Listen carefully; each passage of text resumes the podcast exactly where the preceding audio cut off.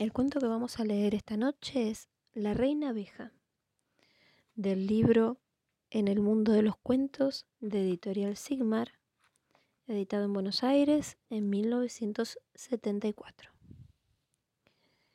Tres príncipes hermanos vivían en lejanos tiempos en el palacio de su padre, el rey.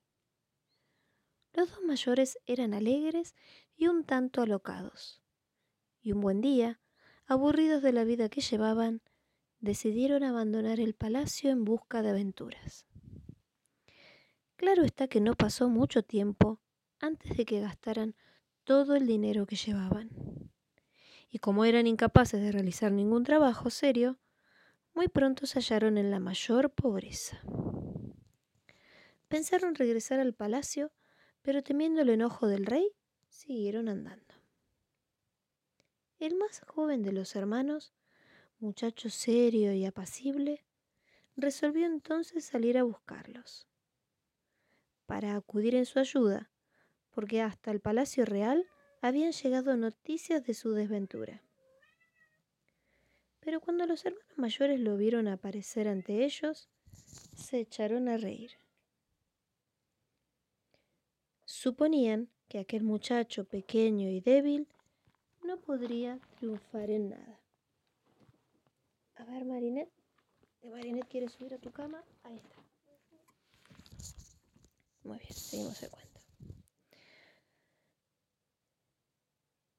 Puesto que ellos, grandes y fuertes, habían fracasado. Pero como al menor no le importaron las burlas, siguieron los tres juntos sus andanzas. Un día pasaron cerca de un gran hormiguero, y el mayor propuso deshacerlo para ver cómo se las arreglaban las hormigas. El segundo aprobó la idea, pero intervino entonces el menor. ¿Por qué hacer daño inútil? Déjalas que sigan su camino, no permitiré que las molesten. Como los dos príncipes no les importaba ni poco ni mucho el asunto, hicieron caso a su hermano y siguieron caminando. Al cabo de un rato, pasaron junto a un lago donde nadaban algunos patos. El segundo de los hermanos propuso cazarlos para comerlos asados. Pero otra vez intervino el hermano más joven. Pobres patitos, déjalos vivir en paz. No permitiré que los molesten. No les hizo esto mucha gracia a los hermanos, pero otra vez se encogieron de hombros y siguieron su camino. Llegaron a un bosque y se tendieron a descansar. Uno de los hermanos mayores dijo de pronto mirando un árbol muy frondoso. Según se ve, por aquí hay abejas. Mirad cómo corre la miel a lo largo del tronco. Si encendemos un buen fuego junto al árbol, las abejas morirán allá arriba y podremos quitarles la miel sin ningún peligro. Empezaron entonces los dos príncipes a juntar ramitas para hacer el fuego, cuando intervino el menor. Dejad en paz a esas abejas, no permitiré que las molesten. Sigamos nuestro camino. Sin mucha gana, pero sin discutir, los dos mayores obedecieron y siguieron caminando. Ya estaban terminando sus escasas provisiones cuando un buen día llegaron ante un hermoso castillo. Se acercaron a la puerta, llenos de alegría, pero entonces advirtieron que todo estaba silencioso allí, como si el castillo estuviera abandonado. Entraron en el parque y llegaron a las caballerizas, donde encontraron varios caballos, muy hermosos, pero de mármol. Recorrieron después todo el castillo, pieza por pieza, sin encontrar en el trayecto ni una sola persona. Por fin llegaron hasta una puerta cerrada que tenía tres cerraduras. Intentaron abrirla sin conseguirlo, y entonces el mayor, el más alto de los tres, vio que arriba tenía la puerta una mirilla. Se alzó sobre la punta de los pies y miró. Adentro había un anciano, sentado ante una mesa muy bien servida. Lo llamó suavemente primero y a los gritos después. Pero el anciano no oía. Hasta que por fin levantó los ojos y al ver al príncipe les abrió la puerta. Con un gesto les ofreció que comieran, cosa que los tres jóvenes hicieron con mucho gusto. Y luego, siempre sin hablar, los llevó a un aposento donde pudieron descansar.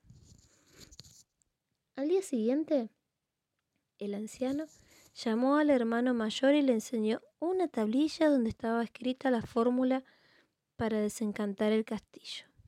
Decía así. En el bosque están enterradas las mil perlas de la hija del rey. Hay que encontrarlas, pero si falta alguna a la puesta del sol, quien las busque se convertirá en estatua. Entusiasmado comenzó el príncipe a buscar las perlas en el bosque. Pero cuando el sol se escondió en el horizonte, no tenía siquiera cien perlas en sus manos y quedó convertido en mármol. El segundo hermano corrió al otro día la misma suerte. Restaba ahora al pequeño príncipe tentar la aventura. Poco después de iniciar la tarea, se convenció de que jamás podría tener éxito en esa búsqueda desesperada. Pero sucedió entonces que vinieron las hormigas que él había salvado, y con su ayuda recogió las mil perlas antes de ponerse el sol. El anciano le enseñó luego otra tablilla que decía, la llave de la cámara de la princesa debe sacarse del fondo del, lago. Las aguas eran profundas y parecía imposible hacerlo. Pero vinieron los patos y antes de ponerse el sol le entregaron la llave. Pero todavía quedaba otra prueba. Una tercera tablita que decía, el rey tiene tres hijas. ¿Cuál de ellas es la más joven? Se presentaron ante el rey las tres niñas todas iguales. ¿Cómo podría saber cuál era la más joven? Pero alguien murmuró, murmuró a su oído que la más joven había desayunado con miel.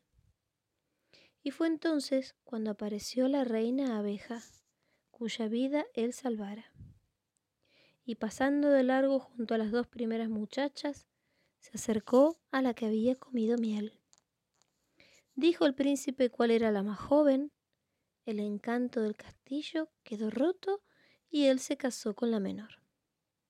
Poco después fue padrino de bodas de sus hermanos que se casaron con las otras tres princesas. Y colorín colorado, este cuento ha terminado.